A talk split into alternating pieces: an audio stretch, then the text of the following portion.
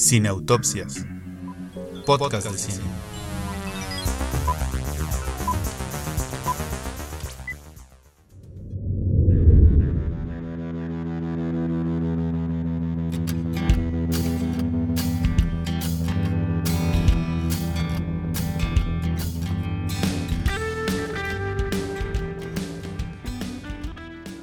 Bueno, pues querido potescucha, YouTube viewer y demás, usted ya sabe que solo es posible juntar a todo el crew de Sin Autopsias si se les promete ya no solamente peda, sino ahora carne asada. Tuve que organizar una carne asada para que la gente tuviera que animarse a venir a grabar. Pero se logró, se logró, se logró. Qué bueno que nos están acompañando. Recuerden que estamos en redes sociales, Facebook, Twitter e Instagram. Y por supuesto en todas las plataformas de podcasting, justo ahí donde tú estás escuchando este podcast. Y en este episodio tengo como siempre el honor de estar acompañado de mi amigo Leonardo Sánchez. ¿Qué tal? ¿Cómo estás? Leonardo, deja ver el celular y ponte a trabajar. Estoy esperando entrada, señor productor. Lo bueno es que somos amigos, ¿eh? ¿se dan cuenta? Eh, gracias, ¿no? Muy contento de estar acá y este pues a hablar de todo lo que tengamos que hablar. Ya olvidé cuál vamos a hablar. Eh, tenemos también a la señorita Carla Calderón. Hola, ¿cómo están? Todos bien, todos bien. Eh, pues sí, yo, la verdad yo sí me dejé seducir por la carnita asada, muchas gracias, estuvo muy buena. Y pues nada, muy contenta de estar aquí y pues ahora cedo el micrófono a mi querida Alex Tardos. Hola, muy buenas tardes, noches, días, madrugadas, porque pues igual usted padece de ¿Alguien nos escuchará de madrugada? Pues- Quisiera saber quién es esa persona, por favor, escríbanos. Escríbanos, por favor. Si usted padece de insomnio y con esto duerme, Tres episodios que dice Alex Tardos que nos dormimos. Desde el Ariel que lava ropa. este, un placer estar aquí, acompañada por supuesto también de mi tocaya Ale Vega. Un placer estar acá, Tocaya. Un placer estar con todos en la carnita asada, en la respectiva peda. Y sobre todo en este podcast para platicar de un director chileno que está cabroncísimo, no solo en una cuestión obviamente directorial, sino también en un tema del cine en general, de todo lo que está involucrado. Entonces, un placer venir a hablar del señor Sasso, que nos fue una propuesta, debo decir, de nuestro señor productor principal, dueño y patrón y este latigueador, el señor Albertano. Un placer estar con usted. Nombre al contrario, Ale Vega, Alistardus Carmen Calderón, Leonardo Sánchez. Pues entonces vamos a comenzar con lo que sigue. ¿Ya te enredaste con nosotros? Facebook, Twitter, Instagram. Síguenos en nuestras redes sociales y comparte tu pasión por el cine. Te esperamos.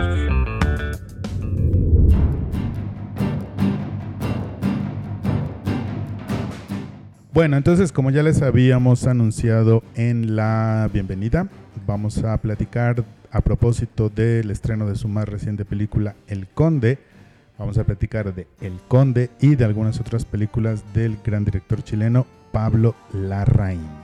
Entonces vamos a comenzar por la más actual, que es El Conde, que nos cuenta una historia sobre el dictador chileno Augusto Pinochet, quien no está muerto, sino que es un vampiro, un vampiro anciano. Después de vivir 250 años en el mundo, ha decidido morir de una vez por todas.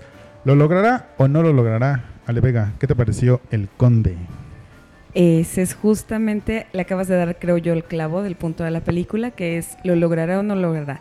En el imaginario colectivo, en el tema de lo que ha dejado, y justamente porque no es un dato menor que se cumplen 50 años del golpe de Estado del propio Pinochet, que hoy venga a cuento que la raíz nos presenta esta historia, sí, sí creo que tiene que ver básicamente con el legado desafortunado y horrible que ha dejado en su país y que sigue existiendo. Seguimos hablando de los 50 años del golpe, seguimos hablando de lo que dejó ahí. Chile no puede soltar ese fantasma y, a lo mejor la raíz acierta de alguna manera, y estoy entrecomillando, porque lo presenta de una manera burda, chusca, eh, eh, muy, no, no simpática, sino más como un personaje ridículo, ¿no? Como, como burlesco, no sé cómo llamarlo. La cuestión es que creo que de alguna manera lo que la RAI nos quiere presentar es que es una sombra que sigue permaneciendo sobre su país y a él no le gusta, se sabe que la familia, si bien su familia es política y de derecha, la de la Larraín, Larraín siempre ha sido como el rebelde, ¿no? Él no le gusta esto, él ha denunciado políticamente, tiene películas que hablan precisamente de todo este tema de la dictadura y hoy se atreve a hacer esto. ¿Logrará morir Pinochet? Si la pregunta es esa, yo digo que cuestan muchos más años y muchos más traumas poder eliminarlo, sin embargo le doy el beneficio de la duda a la Larraín que de pronto nos lo presenta así, muy bruscamente, pero de alguna manera para decirnos ya basta, ¿no? O sea, yo ya no quiero que esto siga siendo el trauma colectivo de mi país y lo quiero ridiculizar y lo quiero poner de una manera eh, tonta para que ya nos deshagamos de una figura que ya no nos sirve que ya no nos sirve, que todos queremos matar y que por qué sigue existiendo esta sombra. Entonces, eso me gusta de la película. Sin embargo, si me preguntas si va a desaparecer, creo que le falta un ratito.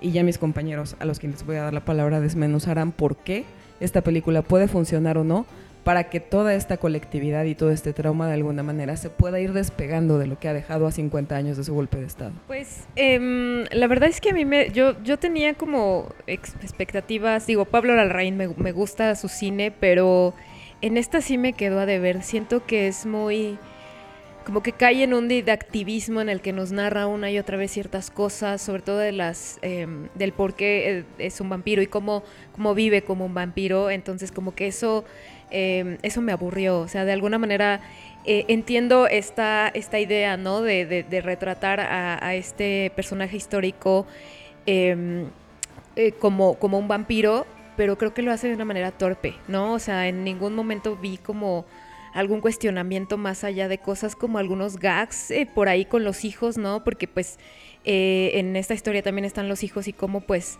eh, tratan de, son, son buitres básicamente. Em, pero sí, la verdad es que em, yo incluso me, quedé dormida un ratito. Entonces, em, la verdad es que me, queda mucho eh, a deber esta película. Cinematográficamente eh, es, muy, muy bonita. O sea, incluso yo la vi en el cine, entonces las composiciones, algunos planos, algunas secuencias están muy bien logradas. Pero el guion se me hace flojo, o sea, como que no, no, entiendo como cuál era la intención. O sea, me, me, me, generó mucho pues aburrimiento y abulia, como que nunca, nunca entendí muy bien cuál era el fin eh, sobre todo por y, por otros personajes que están alrededor eh, de, Pinochet vampiro. Específicamente eh, hay un personaje de una monja que va a hacer un exorcismo que es contratada por los hijos. Ay, no, yo la, me, pareció grotesco, me pareció absurdo. Pero no te gustó ni que volara esos dos Cuando minutos, la, la, convierte, la convierte en vampiro además, entonces no, la verdad, no, no, no me gustó esa parte. Y pues si quieres, em, no sé quién siga. Ah, bueno, Ale. Este, nada, más, déjame acotar que, Carla sí tiene acceso a la cultura porque ella sí la vio en el cine. Que sí la vi en el cine, maldita. Con mi descuento de maestro en la cineteca, por supuesto. Así podemos acceder a la cultura. No, es que ni siquiera estaba en otro cine, estaba solo en la cineteca. Este, siento que es muy metafórica.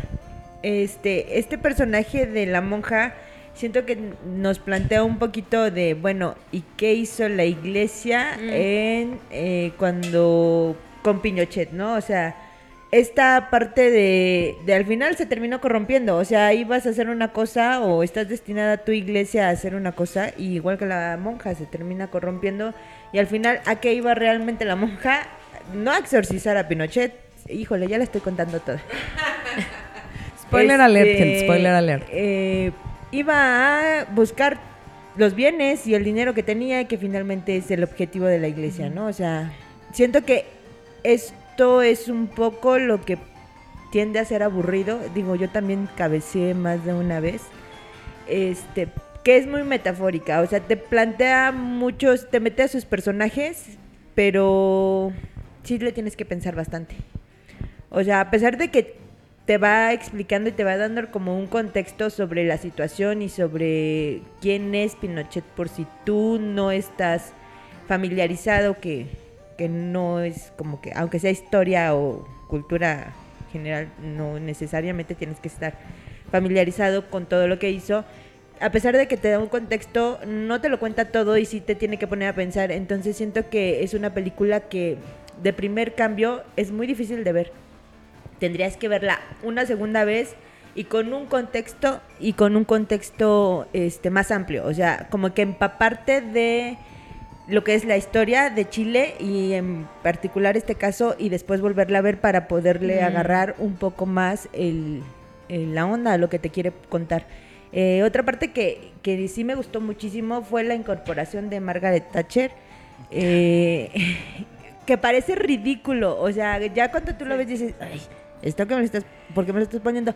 Pero así de ridículo es la incorporación de los países europeos en las dictaduras de Latinoamérica, entonces es ahí donde yo creo que es muy metafórica, sí pone mucho a trabajar el cerebro del espectador y por eso yo cabecié.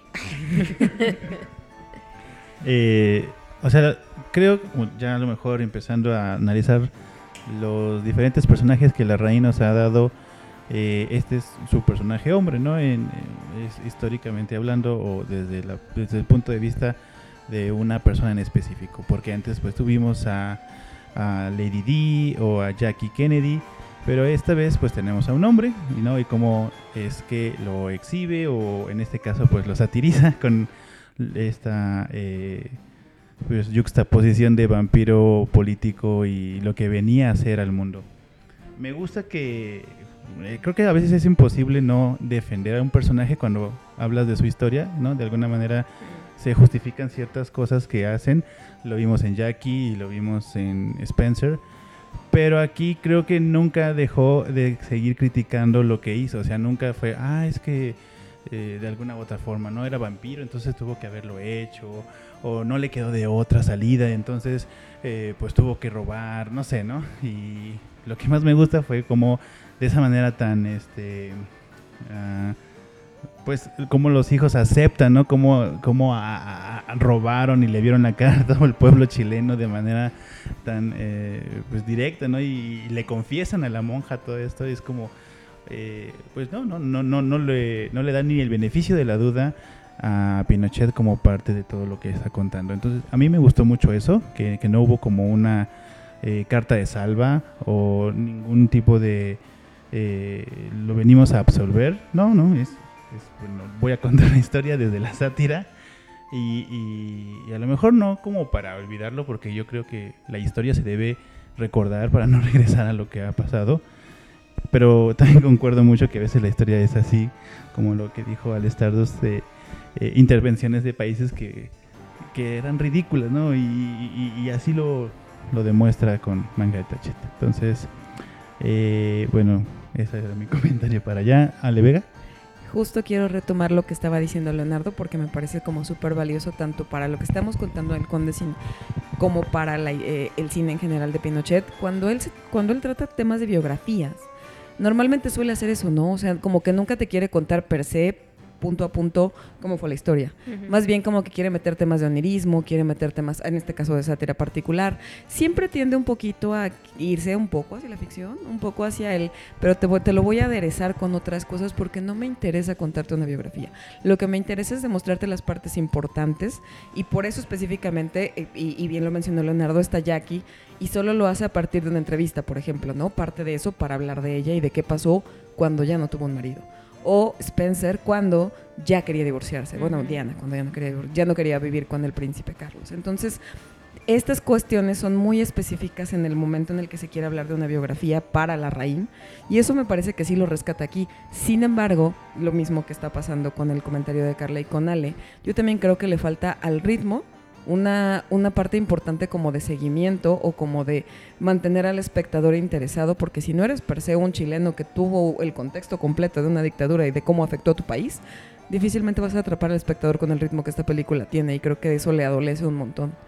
Creo que de, de haberlo hecho como lo hizo con las otras que ya mencionamos, pudiera haber mejorado bastante. Y aquí me parece bastante derivativa y de alguna manera, si no tienes contexto completo y si te vas a aventar dos horas de algo que no conoces y que no te lo maneja en un buen ritmo, sí te pierde. Y eso lo lamento mucho el cine de la Rain porque como acabamos de mencionar, tiene otros que tienen un ritmo perfecto en el que no puedes quitar los ojos de la pantalla y aquí sí le veo como la cojera en esa parte. Y es que al final del día no es, siento que yo que no es una biografía como tal de Pinochet, sino una biografía eh, de lo que hizo o lo que sí, lo que hizo en Chile, ¿no? Al eh, y en sus otras películas sí se centra en el personaje y dejando de lado, aquí nunca deja de lado la historia. O sea, porque todo el tiempo te está diciendo, eh, hizo esto, y en, incluso en los chistes que hace con su mayor, mayordomo, te, te saca a relucir este tipo de, de, de, pues sí, de crímenes que, que realizó. Entonces, creo que como crítica trata mucho de seguir eh, dándote toda la historia, todo el contexto. Y siento que eso es lo que hace que pierda el ritmo. Porque en sus otras películas no se centra en, como tú dices, en un hecho, en un contexto, sino, bueno, tú ya sabes quién es Diana, tú ya sabes quién es Jackie, yo nada más te voy a contar ese momento y qué hizo esta mujer con ese momento en específico que fue que la marcó y, este y con Pinochet no, no, o sea, no te está diciendo, mira, a Pinochet lo marcó esto, no, no, mira, Pinochet marcó a Chile así. Siento que así lo está contando. Y que se nos está olvidando Neruda, pero también es una biografía que podríamos revisar en, el- en la filmografía de la reina, para bien y para mal. Porque usted no lo está viendo, pero el señor Albertano me hizo caras. Se- Pero o sea, solo ya quiero estaba decir que- durmiendo y se despertó solo para decir que no. Creo que, creo que si bien ahí hay un común denominador en su filmografía, vale la pena para precisamente ver los pros y los contras. Seguramente nos va a gustar una biografía más que otra, pero ¿por qué? Y eso es lo que hay que analizar en esas cuestiones. Ninguna se parece realmente con otra y vale la pena ver por qué y de qué adolece el conde a partir de otras que ha hecho. Sí, justamente, em, y, ya ahora que hemos estado como desmenuzando esta parte del conde, creo que, em, y, y de lo que creo que adolece es que, por ejemplo, en películas como Spencer o como Jackie, creo que se va a un punto específico de su historia, que es un punto de quiebre de ambas, en el que su vida va a cambiar de alguna manera eh, y que no va a volver a ser lo que era.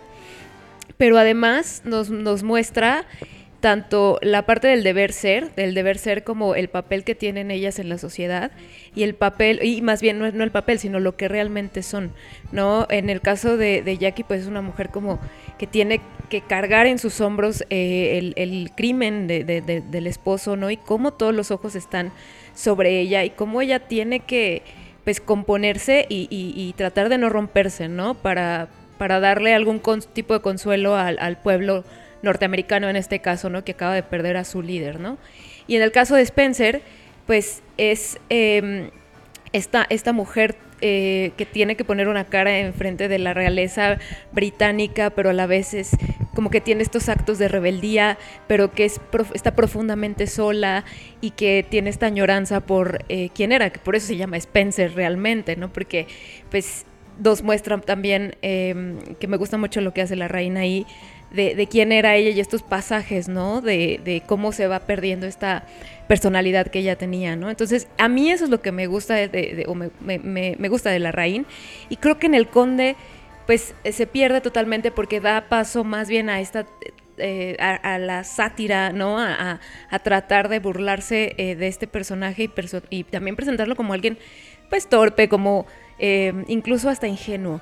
Y eso es lo que digo, híjole, este güey fue un, perdón por decir güey, pero fue un monstruo, fue un militar que eh, terrible, entonces como que ahí ya no me, ya no me hace sentido, ahí es donde termina, no, no termina de amarrar, eh, creo, el conde.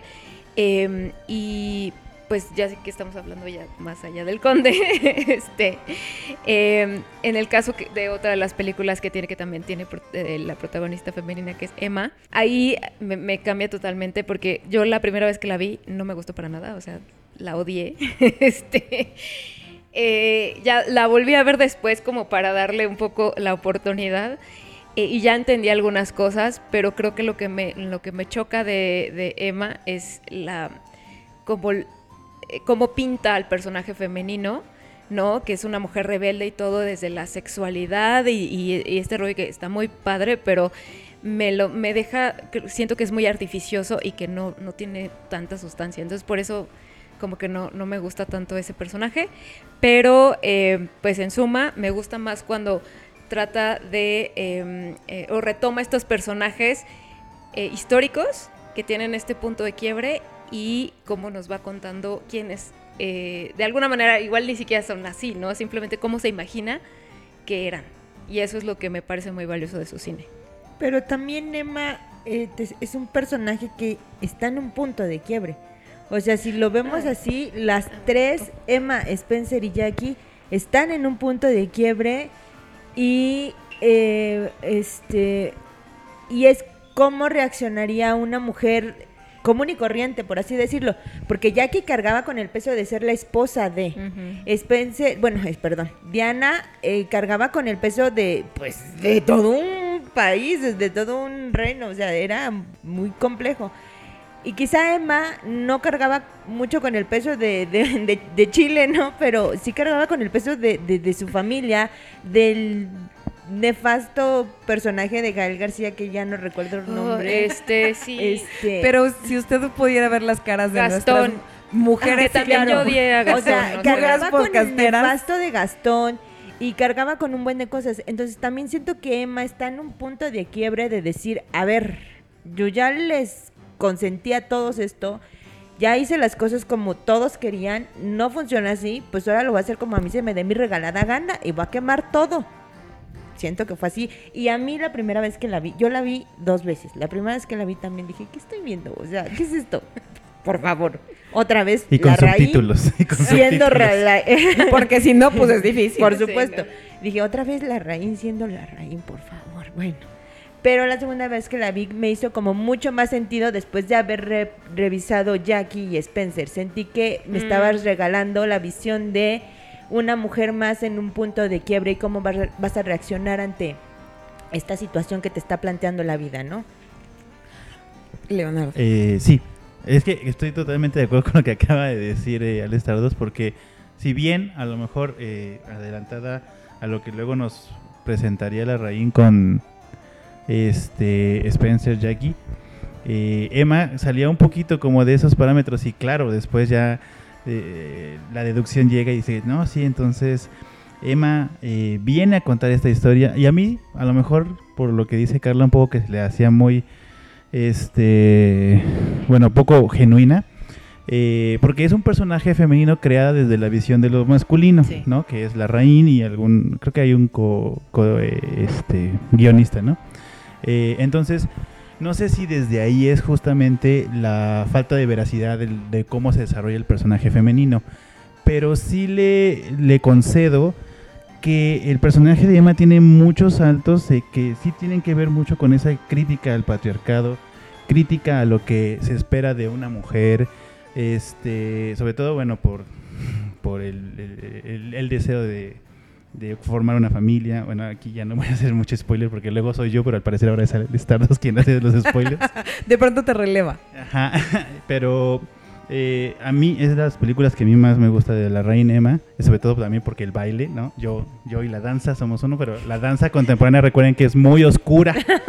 Yo lo he dicho siempre. Tiene sus momentos. Haremos un podcast del tema. Entonces, la danza contemporánea es no muy oscura. a sus hijos a danza contemporánea. Pero bueno, que incluso, ¿no? Que esta danza contemporánea que se transforma en reggaetón, porque finalmente, si tú ves a la, bueno, a lo mejor en ese momento cómo se bailaba el reggaetón, porque también los bailes cambian con el tiempo, no se bailaban de esa manera tan eh, estilizada, por así decirlo, ¿no? O sea, ellas venían de una formación académica, ¿no?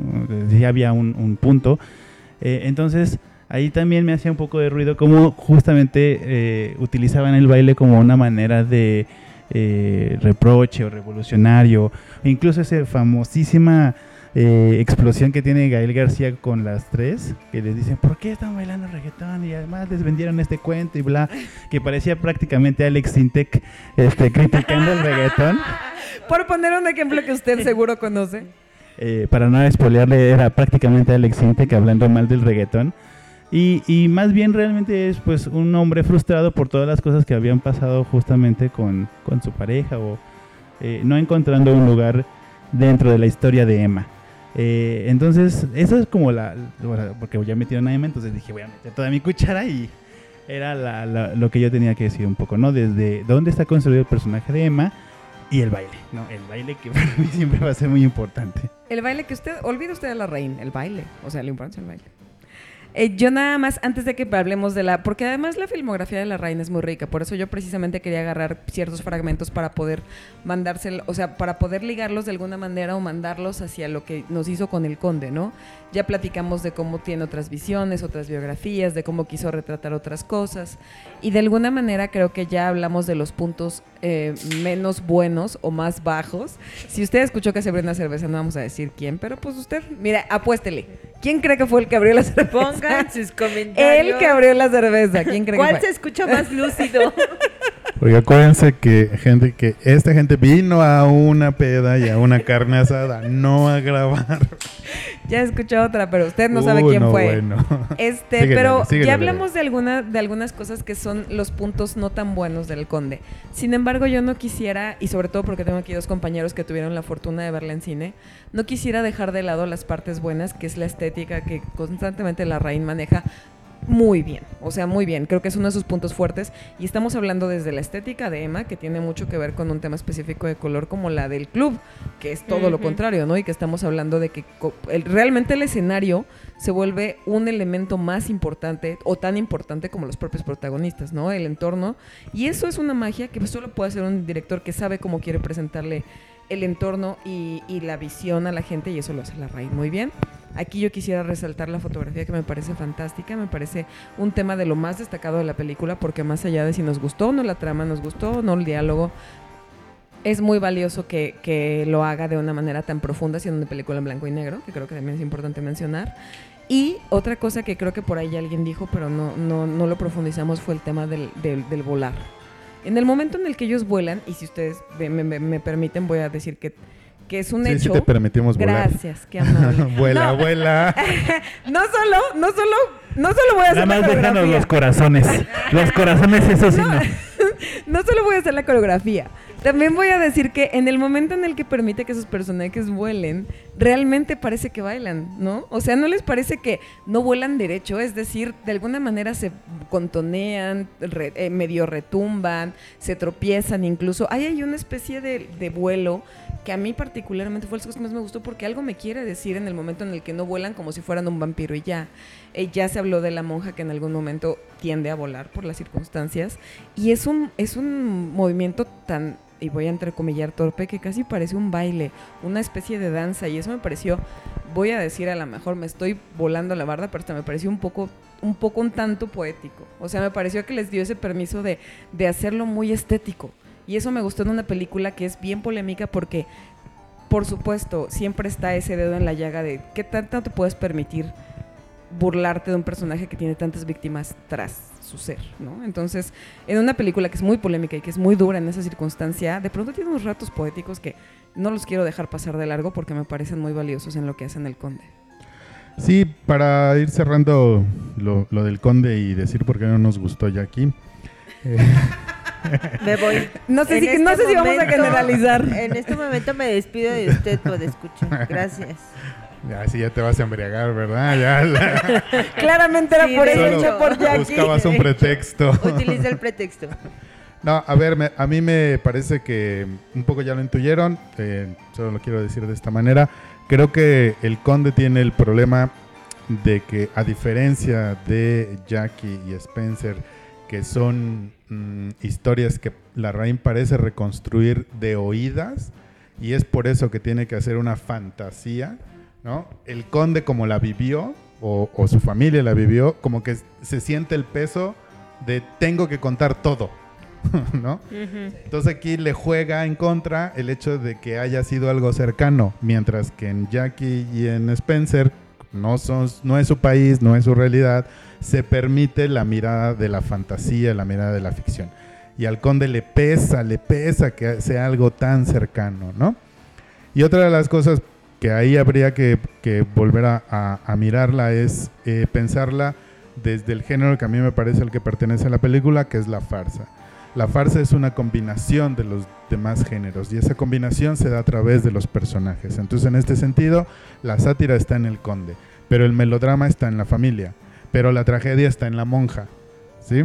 Entonces, esa combinación de géneros en una sola película le da eh, la categoría de ser una farsa y ahí es donde habría que, Y ahí es donde habría que como que volverla a ver para ver si cuaja como una historia individual, aunque no parece, porque efectivamente a mí también me parece que es una película muy pesada, que debió haber sido un poquito más directa, ¿no? O sea, está padre que Pinochet sea un vampiro por todo lo, que representa la figura del vampiro, alguien que se alimenta de los demás, alguien que controla la mente de- de los demás, que convierte en, en- en zombies, en vampiros, en monstruos a los demás, pero sí siento que fue mucho lo que quiso contar. No como en Jackie, que nada más se la pasa hablando así. No, a ver, a ver, a ver. Esa película la salva. Bueno, no la salva porque está, está bien. Eh, nuestra queridísima Natalie Portman, que yo adoro, adoro. Si yo dije, es que después del Cisne Negro ya no va a ser nada mejor. Es que Jackie, de verdad, tú la ves y es ella. O sea, el tono, pues sí, pues tiene que hacer el tono que hacía esta mujer. Reconstruye el personaje. Eh, ¿qué, qué, qué podemos decir de Jackie? Me gusta que justamente la escena en la que se basa toda la película, que evidentemente es el asesinato del presidente, no es tan este, escandalosa como lo que sí fue un poco con el, el conde y que creo que molestó un poco aquí algunas compañeras, sobre todo porque, ok, sí, ya vimos los corazones, ¿qué sigue? ¿No? Entonces, eso me gustó mucho porque finalmente deja que el personaje se, desarrolle, de- no desde, este, ay, se me fue la palabra el morbo, ¿no? No desde el morbo, sino desde el personaje y su sufrimiento. Eh, otra de las cosas que, es que Natalie Portman es que prácticamente aquí debió haber ganado también otro Oscar. Este, la, claro que sí, señor, claro Sí. que sí. Usted ya tómese sus pastillas. y Déjenos continuar. Que además ya se no le cayó una, saberlo, joven. ya se le cayó una. Es que Querido, no pues eso no está para saberlo, pero el señor es el que hay unas pastillas que se iba a tomar más con cerveza, me parece. Entonces ahora se pone bien bueno este tema. Se va a cruzar. Sí. Así lo es. pero Pero es- igual se pone divertido. Exacto, Sí. porque se va a poner más basado todavía para hablar de las películas. O sea, entiendo un poco de este, des- eh, a lo mejor desgane de hablar a veces de la historia de los Estados Unidos. Yo también la comparto. Me, me es irrelevante. Pero sí creo, sobre todo por la figura que es Jackie Kennedy para los americanos y vi- vista desde el punto de vista de un director sudamericano, ¿no? Y que como bien ya lo explicaste, Alberto, se permite hacer muchas cosas. Entonces yo creo que eh, rompe en la imagen porque si le preguntas a cualquier gringo ahora es como, ah, sí, Jackie Kennedy, nuestra mejor primera dama, porque era pulcra, blanca y además este tenía estilo, tenía moda, tenía muchas cosas, ¿no? Incluso en la película pues eh, hace como el recorrido de la casa y explica de dónde vienen los muebles y que si la señora este, de tal presidente hizo tal cosa y así. Pero también nos permite entonces en la entrevista verla enojada, vulnerable, triste y evidentemente eso no lo podía decir el, el periodista porque le dijo no te doy permiso y no más. Entonces como que eh, eso, eso que nos transmite me hace ser eh, más empático con esta figura, al menos desde un punto de vista alejado del, de los yankees. Ahora, aquí hay dos cosas importantes que conecta Leo cuando menciona lo de Jackie, ¿no? Una es precisamente que viene de lo que platicamos de Black Swan y de Aronofsky. ¿Cómo, cómo la reina llega a ser Jackie? Creo que es importante mencionar que llega gracias a Aronofsky. Aronofsky es el que le dice, oye, yo traigo tal o tal idea y yo no quiero una visión de un cineasta gringo. Lo que quiero es alguien que me lo relate desde otro lado. ¿Y qué pasa? Que a la postre tenemos la primera película en la que la reina no lo hace, bueno, la hace en inglés y no la hace en Chile. ¿No? Entonces, creo que es una visión importante, creo que viene de alguien que ya valoró la chamba de, de Natalie Portman desde su, desde su área en lo que hicieron en, el, en, en Black Swan. Y eso es muy importante porque entonces ya estamos viendo dos directores, uno con la idea y uno con la realización, que precisamente le sacan jugo a este personaje, ¿no? Que, que a mí, por ejemplo, me gusta un poquito más, siento mucho más disruptivo cómo presenta a Diana en Spencer.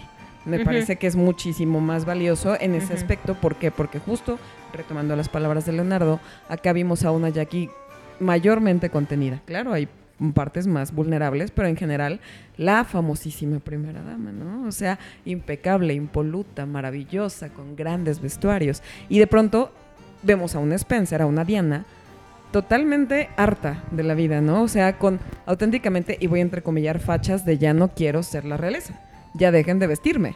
Y eso me gusta mucho más. Me parece que es, mm, a- a- eh, eh, específicamente, presentando a una mujer que intenta liberarse, me parece mucho, más valioso lo de Spencer que lo de Jackie, aunque no es menor y aunque me parece que sí es una película que el productor no debería denostar tanto.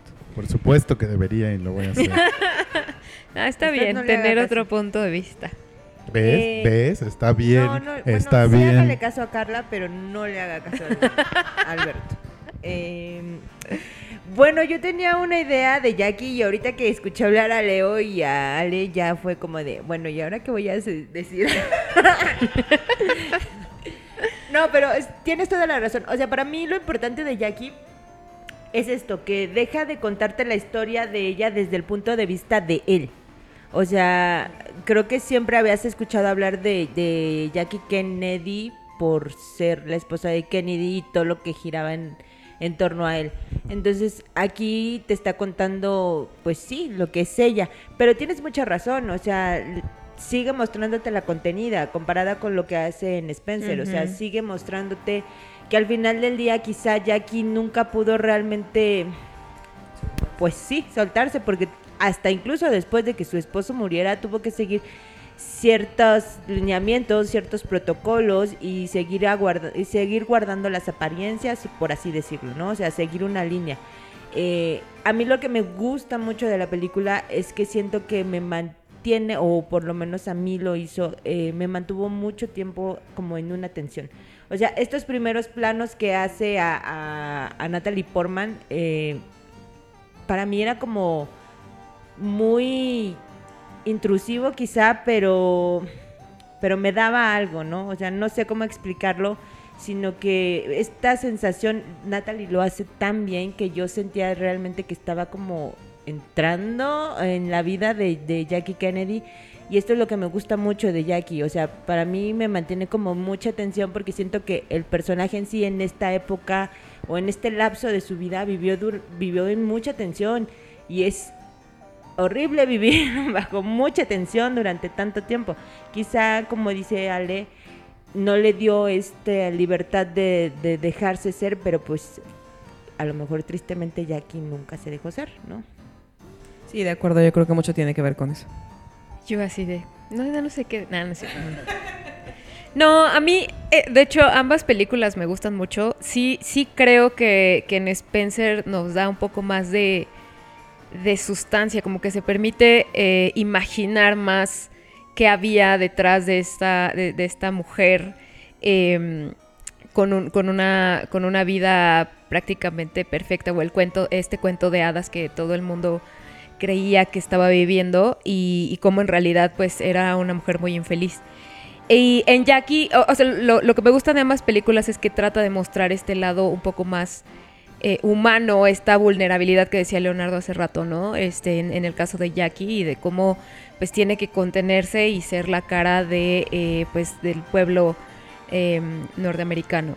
Pero en Spencer sí creo que es, eh, es un poco más, corre un poco más el riesgo de mostrar a una Diana pues harta de, de jugar ese papel que, había llevado hasta ese momento y que lo único que quiere es su libertad, ¿no? Y es, y es como enfrentar al personaje eh, al espejo, ¿no? Y, por un lado nos muestra el espejo y esta eh, y vida idealizada y, eh, y totalmente hermosa, y de este lado está la persona, ¿no? Entonces, ahí es cuando la raíz me gusta, me gusta cómo eh, retrata a estos personajes femeninos. Y eh, pues nada, si, si tuviera que quedarme con algunas, pues sería con Spencer.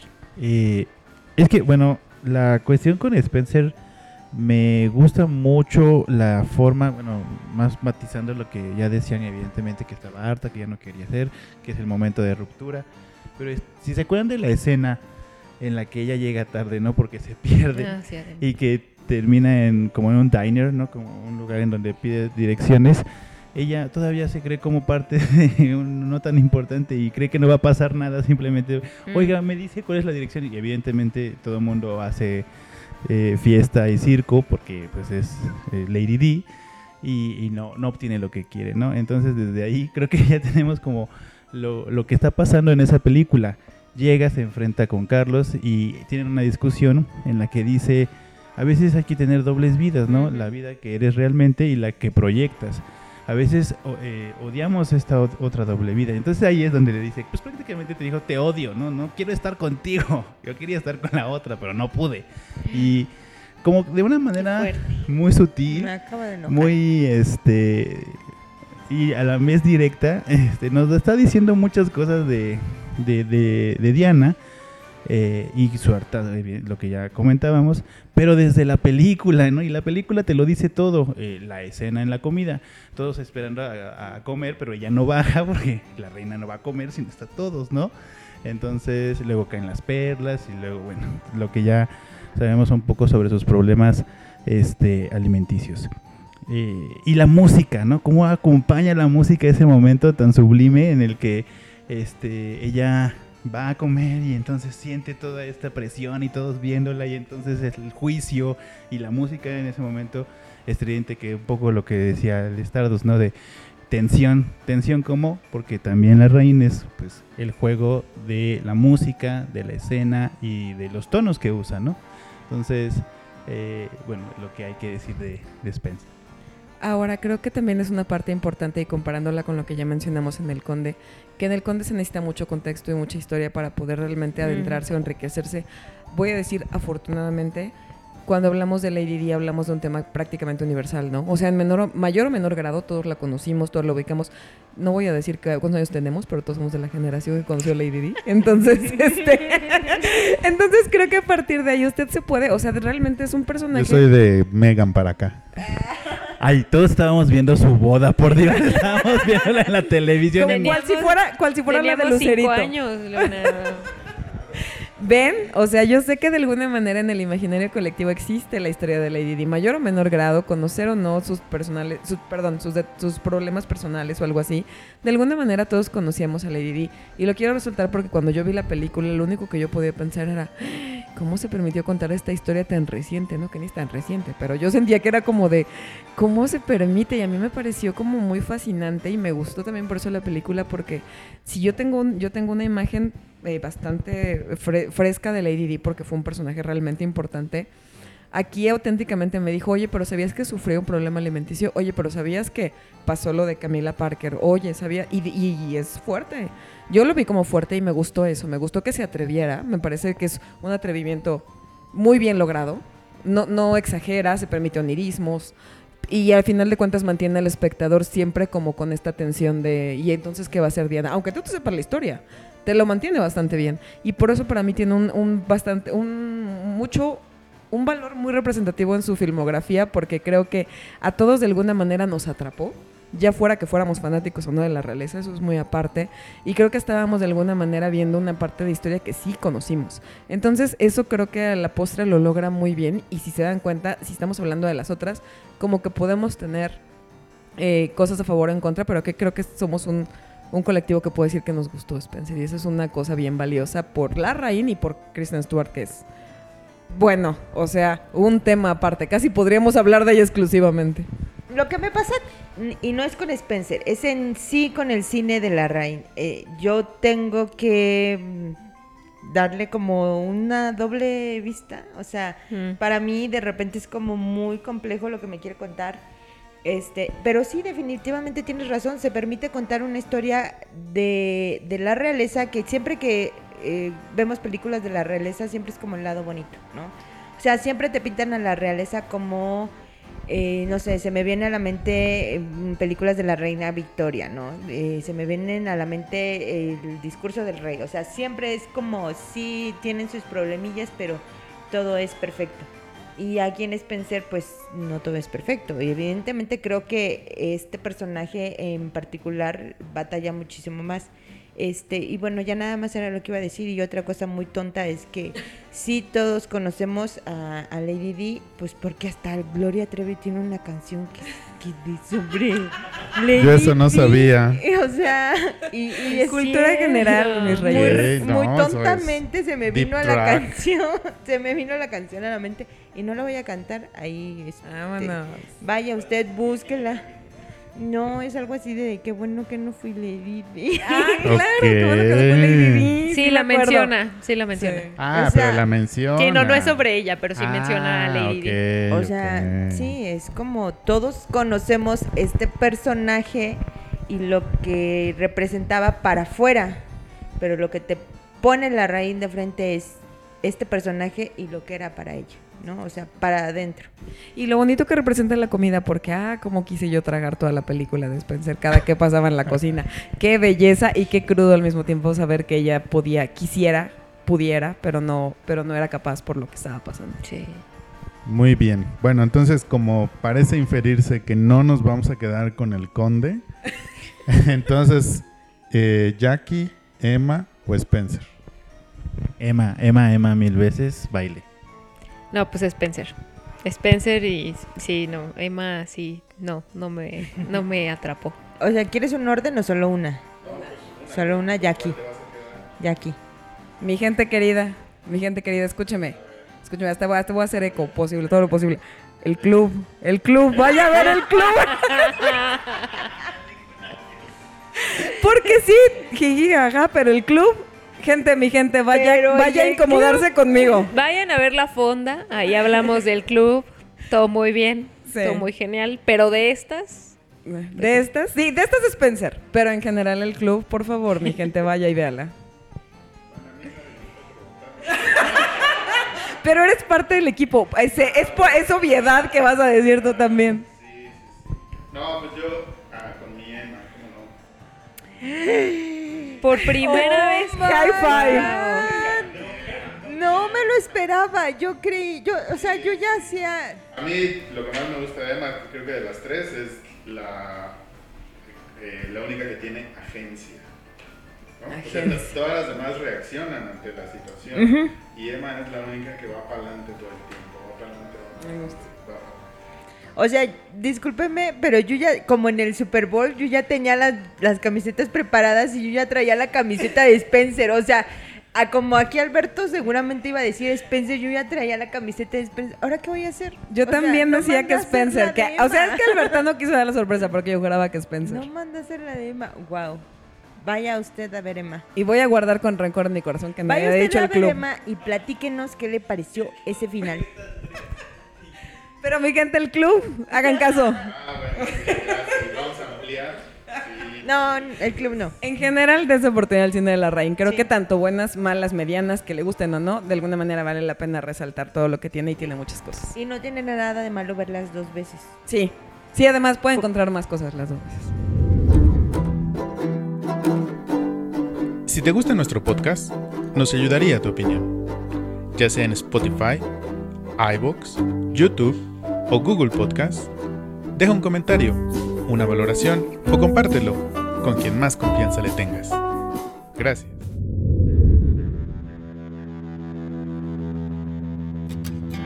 Pues ya lo dijo Ale Vega, dense la oportunidad, el privilegio, el gusto, el placer de ver al que probablemente es el mejor director de cine latinoamericano, que es Pablo Larraín. Pasado el señor. Así es. Entonces, bueno, nosotros, declaraciones. nosotros ya les platicamos tres que tienen en común a una mujer como protagonista y su más reciente película que es El Conde. Así que bueno, pues muchas gracias a ustedes que llegaron hasta aquí. Muchas gracias, Leonardo Sánchez. O sea, mi Carlos Reigadas y Luz Silenciosa. Próximamente, especial de reigadas. Especial de reigadas próximamente. ¿Qué? ¿Qué? ¿Pero qué estás haciendo? ¿Qué estás haciendo? Esto, esto está muy mal. Bueno, visíteme en Leo Podcast próximamente. Carla Calderón. Muchas gracias. Este, podemos hablar de luz silenciosa cuando usted quiera. En Leo a Book, Instagram, leo un libro cuando quiera, ahí estamos. Híjole, es que me dejaste pensando con reigadas, pero tengo una amiga que sí le gusta el cine de reigadas, entonces igual pueden ahí Córtala. platicar muy bien, Invítala a tu felices podcast. a- con tu podcast, este y pues nada, ve- vean el cine de, de Pablo Larraín, cuéntanos qué les parecían las películas y a mí me pueden encontrar como Carla Calderón con guion bajo M en Twitter. Y pues, Ale. Y Manolo Caro. Ya, especial de Manolo Caro Ya, próximamente. Bye. Ya. No, bueno. No, no, yo tengo uno, Michelle. Franco. Ah, Yo Claro que sí. Yo gané. Próximamente especial de los tres, se arma. pero, pero es, o sea, inconscientes. Eso no borrachos, no carnes, inconscientes. Ya tirados en el piso, así, con, con el tinto de verano todo botado. Perdónanos, este, Manolo Caro. ¿Quién? No, nadie. ¿Por no, qué? Que ellos nos pidan perdón a nosotros. Este- Eh, no sé No sé si, si cortar- cortarme las venas de- o dejarme A mí me las gusta largas. la vida inmoral de la pareja de... O sea, bueno, ya. Discúlpenos. Es que tú tuviste la culpa por el mejor director que América. Ay, ya, cállate. Este.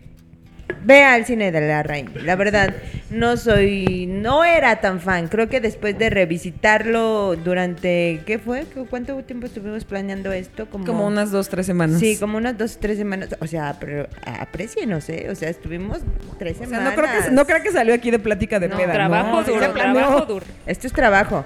Después de re- reverlo y este estudiarlo, pues sí, es un cine muy interesante. Sí, Alberto tiene razón. eh, este sí hay que, que echarle un ojo. No me atrevería, no me atrevería a decir que es el mejor director. Quizá hay directoras también. O sea, vamos quizá por ahí a debatir en algún otro momento.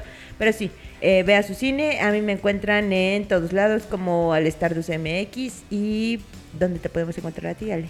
Me pueden encontrar en Twitter e Instagram y Threads, si alguien todavía usa Threads, arroba. Y este, un placer estar por acá porque sí creo, si no es el mejor, uno de los mejores es La Raín. Y este, no sé, Amate Escalante, no sé, no tengo ni idea. Se podía armar. Se tenía que Se decir. tenía que decir y se dijo Amate Escalante, ¿no? Gracias, de nada, nos estamos viendo. Sí, no, La Raín es una joya para bien y para mal, puede encontrarle buenas y malas, pero de que se va a disfrutar es súper disfrutable. Entonces sí, aviéntese todo su cine y luego venga a criticarlo con nosotros y sobre todo pongan en los comentarios cuál es su favorito. Muchas gracias a todos por dejarme andar por acá. Muy bien. Bueno, pues muchas gracias a nuestro señor postproductor Lázaro Moreno. A nombre de mi compañera y amiga Julia Muñoz, mi nombre es Alberto Ruiz y nos escuchamos en la siguiente autopsia. Hasta entonces.